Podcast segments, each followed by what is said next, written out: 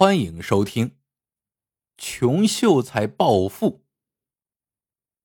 话说这一年夏天，久旱无雨，禾苗焦枯。县老爷在十字街头贴了一张布告，重金募人齐天求雨。布告一贴，就围了不少人，其中有一位白秀才。他看过布告之后，心情再难平静。天哪！不管哪路高人奇才，只要骑出一场雨来，县老爷就赏给白银一百两。想想自己，也就是一个落魄秀才，一事无成，每天在这街头摆张破桌，给人写下对联，挣几文小钱度日。唉。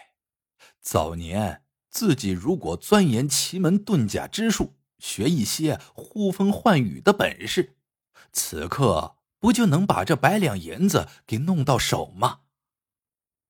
回到家里，白秀才还是心神不宁，唉声叹气。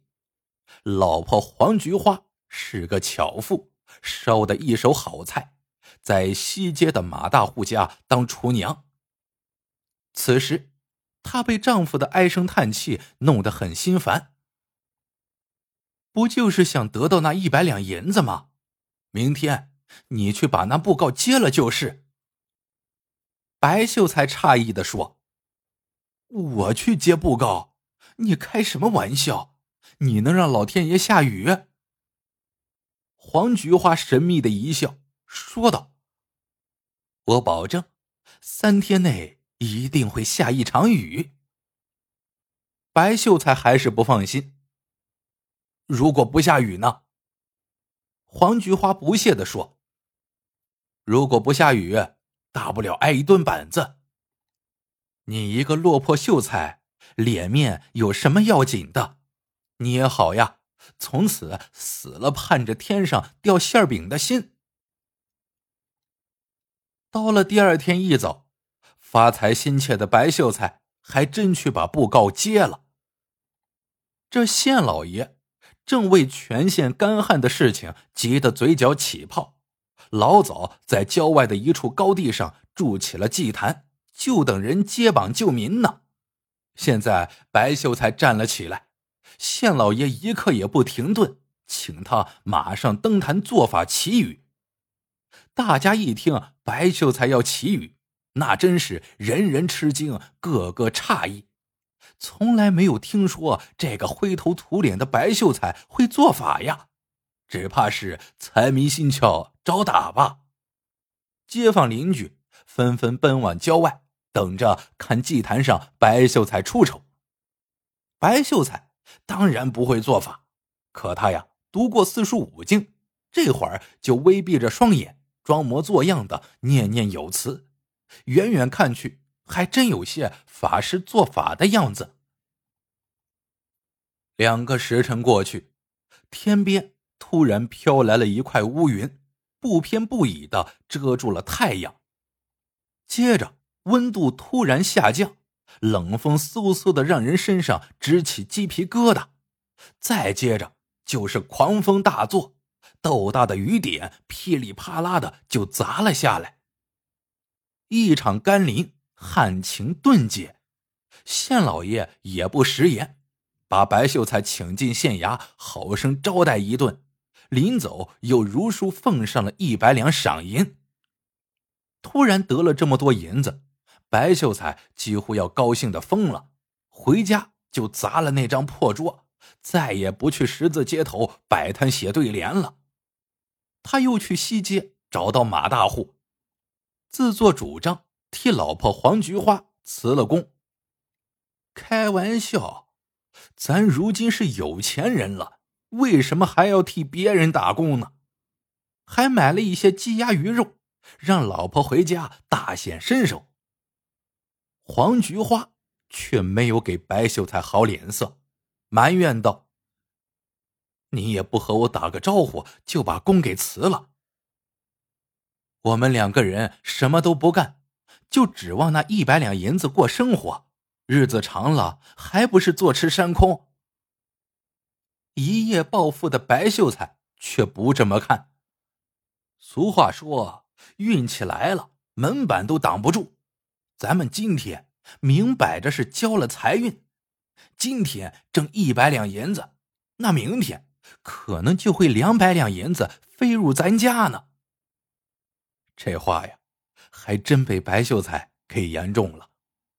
没过三天，省城的巡抚老爷就派了一匹快马，把白秀才给接走了。这巡抚老爷肩负着全省的抚军安民的重任，时刻把春种秋收挂在心上。可眼下全省旱情严重，正在心急火燎的时候。突然得知本省有个白秀才能够呼风唤雨，不由得喜出望外，立马把白秀才接到了省城。巡抚开门见山的说：“你尽快给我起出一场雨来，如果在三天内解了旱情，我就赏你五百两银子。五百两银子，下半辈子的吃喝就都有了呀！”这可真是时来运转，好事连连。白秀才惊喜异常，几乎要跳起来了。可三天内会下雨吗？白秀才心中是没有一点数啊。这事必须问问老婆才行。巡抚老爷见白秀才没有马上答应，脸上有些不悦。救灾刻不容缓，你就不要磨蹭了。白秀才只好委婉的说：“大人有所不知，这事儿必须有我老婆的配合才行。”巡抚老爷更加不悦。据我所知，但凡请神做法，必先沐浴戒斋，远离女色，以示虔诚。你倒与众不同，首先想到的竟是女人。也罢。只要能祈雨解旱，什么条件我都可以满足你。不就是想玩女人吗？何必非得老婆？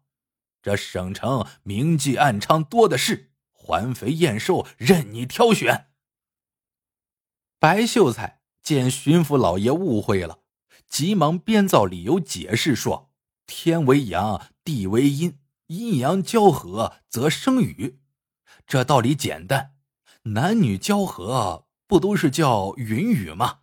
所以法师祈雨之前必须男女交合，而这个女人必须是自己的老婆。如果滥交，则是对神灵的不敬，亵渎了神灵，自然是祈不来雨的。巡抚老爷将信将疑，但为了祈雨救民，也只能照办。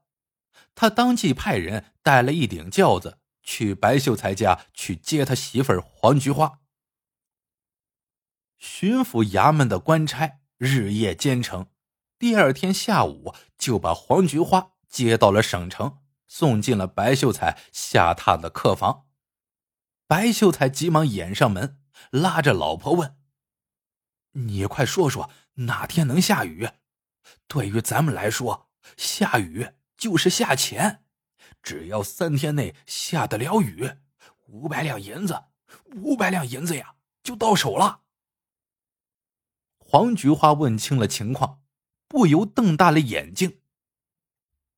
我怎么知道哪天会下雨？你是不想要命了吧？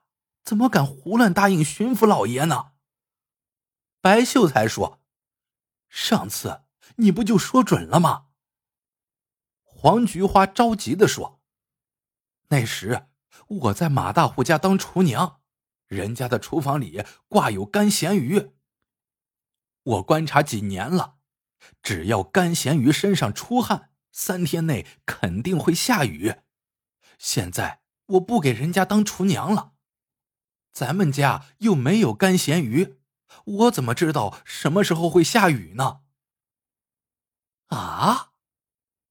白秀才大吃一惊：“你怎么不早说呢？”黄菊花叹着气说：“要不是你急着把我的工辞了，我天天在马大户家的厨房里看着那干咸鱼，总能看到下雨的日子。现在倒好，什么时候下雨，只有天知道了。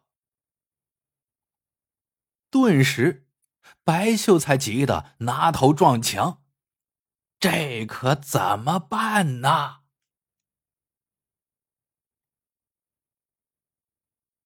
好了，这个故事到这里就结束了。对，是真的，到这里就结束了。喜欢的朋友们，记得点赞、评论、收藏，感谢您的收听，我们下个故事见。